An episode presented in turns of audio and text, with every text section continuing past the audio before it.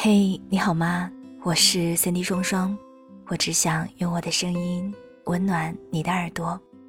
欢迎收听周日晚间的白日梦小姐。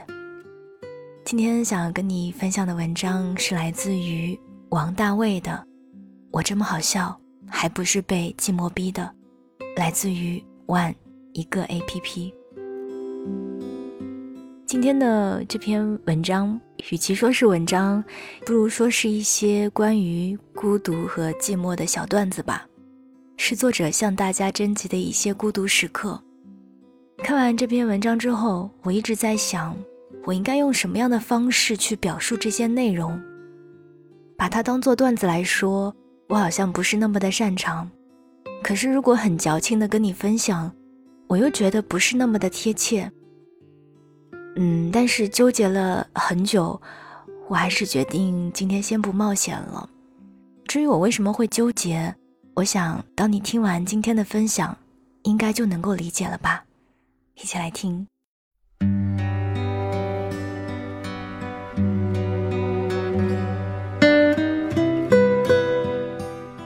长假结束了，我非常高兴，我终于不用独守空房。终于可以每天看到同事们，终于有人和我一起吃午餐了。我的朋友老君心情跟我一样，长假期间他尤其难熬，因为他失眠。放假第一天的凌晨三点，他在群里发了一个段子，然后说：“哈哈哈，这个沙雕笑死朕了。”没有人回复。凌晨四点，他又发了一首歌。这个主唱是不是之前死了的那个？没人回复。凌晨五点，他又问：“大家是不是都睡了？”没人回复。群里的其他人要不忙着玩乐，要不忙着躺尸，总之没有人回复。第二天中午，独自睡到自然醒的我，看到最后一句话，是老君在早上十点发的。他说：“我靠。”你们还没醒？独居且哪儿也没去的我，真的心疼独居且哪儿也没去的他。最近，一家关爱我们独居青年的互联网公司发布了一份孤独经济白皮书，里面的调查说，超过六成的人平时会感觉孤独。其实，偶尔孤独占半数。经常孤独和每天孤独的超过百分之四十。最孤独的就是我们这一批二十二岁到四十岁的独居青年。调查还说，最孤独的三个职业是设计师、教师和运营编辑。我去，我中招了，我们全公司都中招了。放假前，我跟大家征集孤独时刻，没想到看完我笑出了眼泪，在这里跟你一起分享。我的编辑朱古是个典型的建群精，我才来公司一个多月，就发现他背着我建了六个群，还不算我在里面的那五个群。后来我发现，他其实只是一个值得同情的戏精。他说：“只要群建的足够多，就总有一个群能陪我聊天。”听得我想流泪。跟他一样，我也靠群续命，不过我靠的是哈哈哈群。一个人在外面吃饭的时候，我一手扒饭，一手举着手机刷段子，刷完在群里回复哈哈哈。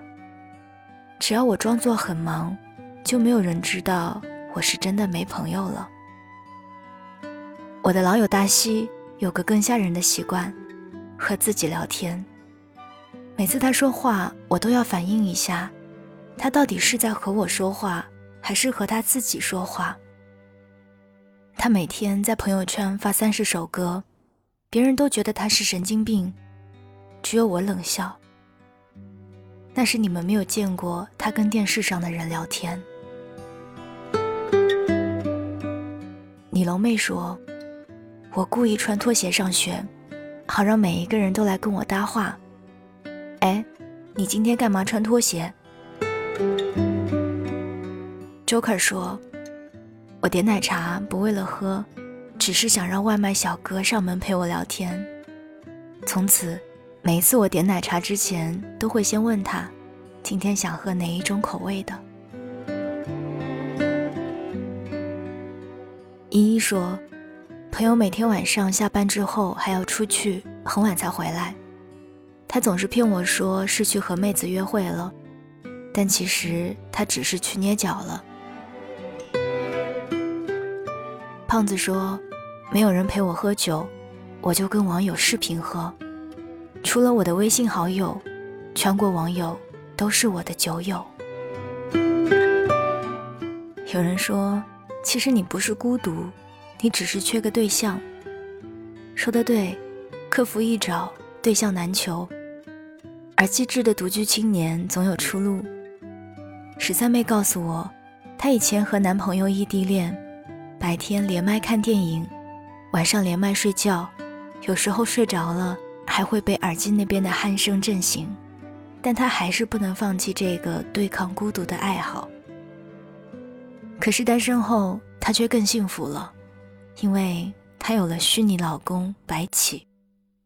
虚拟老公简直完美，唯一苦恼的是，每次游戏更新头三天，他会一口气把剧情刷完，然后要苦等四五个月才能等到下一次更新，而这四五个月就是他守寡的时候。于是他加入了一个神秘的组织，叫做。恋与寡妇团，团里有人开发了白起的微信号，跟微信号聊天，对方就会用白起的语气回复。鉴于十三妹在自娱自乐方面太有天分，我信了她的邪，买了个据说能陪聊的智能音箱。我让她夸我好看，结果她只告诉我明天的天气、后天的天气、下周的天气、下个月的天气。好气，连夸我好看都办不到，要他干什么？可是，真正优秀的孤独青年能让全世界的假人陪自己聊天。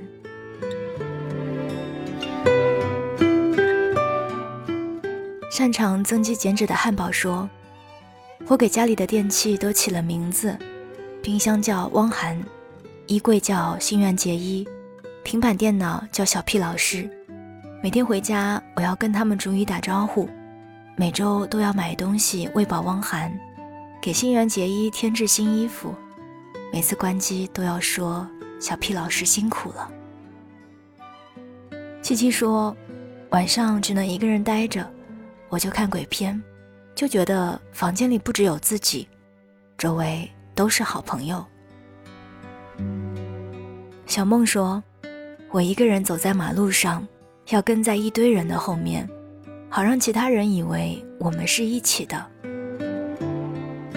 钟雪说：“我的朋友李小爱养了三只乌龟，两只猫，除了每天铲屎，还要给他们开微博。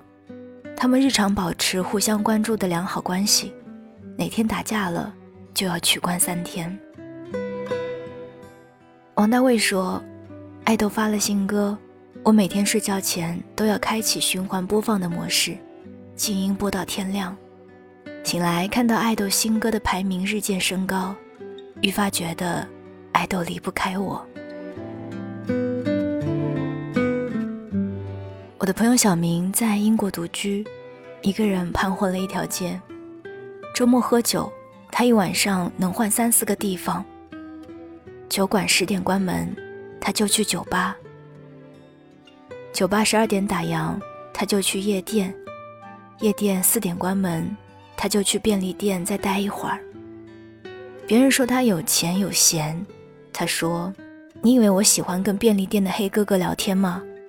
再一个人待着，我就抑郁症了。”我那位得了失眠症的朋友老君更优秀，商场里的单人卡拉 OK 玻璃间他都去遍了，公司方圆十里内。但凡有单人单做的日本拉面店，他也尝遍了；水果按个买的鲜果店，他每周都能拿到一车优惠券。孤独经济时代到来，我们意外养活了很多产业，单人电影院，总是离起送价差两块的外卖，靠打赏生存的主播，还有那些从不搞买一送一的奶茶店，简直是我们的天使，行业的标兵。菲菲说：“我才二十四岁，我已经开始准备养老金了。上周末，我和几个朋友组团参观敬老院，准备以后老了一起住。四个人能打麻将，死了一个能打斗地主，要是再死一个还能下棋。我终于明白，有些人并不是天生机智，只是被孤独逼成了段子手。”希望我们这一些孤独的小机灵鬼，都能找到慰藉之地。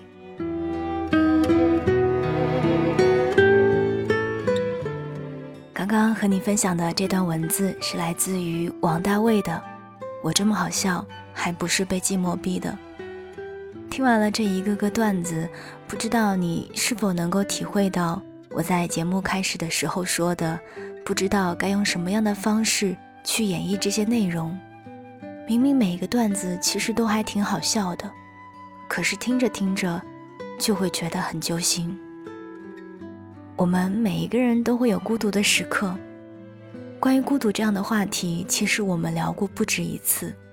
可是很多时候，我们只是单纯的从孤单的角度去诠释，但其实我觉得孤单和孤独是两码事儿。孤单容易排解。但是孤独却是深入骨髓的一种特别无助的感受。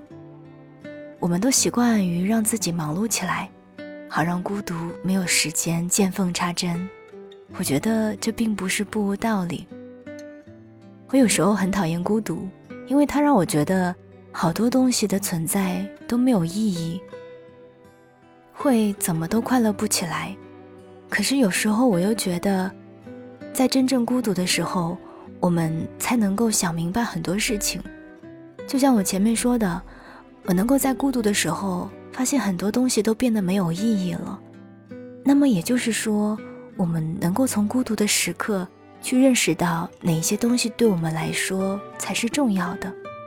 我们当下最想要的究竟是什么？你骗得过别人，可是你是骗不过自己的。最孤独的时候，想过要拨下的那个号码，能够陪伴自己彻夜的杯中酒，一部影片，或者是来一场喧嚣。其实就是这些拿走了最孤独当中的那个“最”字。只要不是最糟糕的，那就没有什么好怕的。孤独也许是常态，但自我疗愈是本能，也是天分。其实。我们都可以很好。我是三 D 双双，晚安，亲爱的你。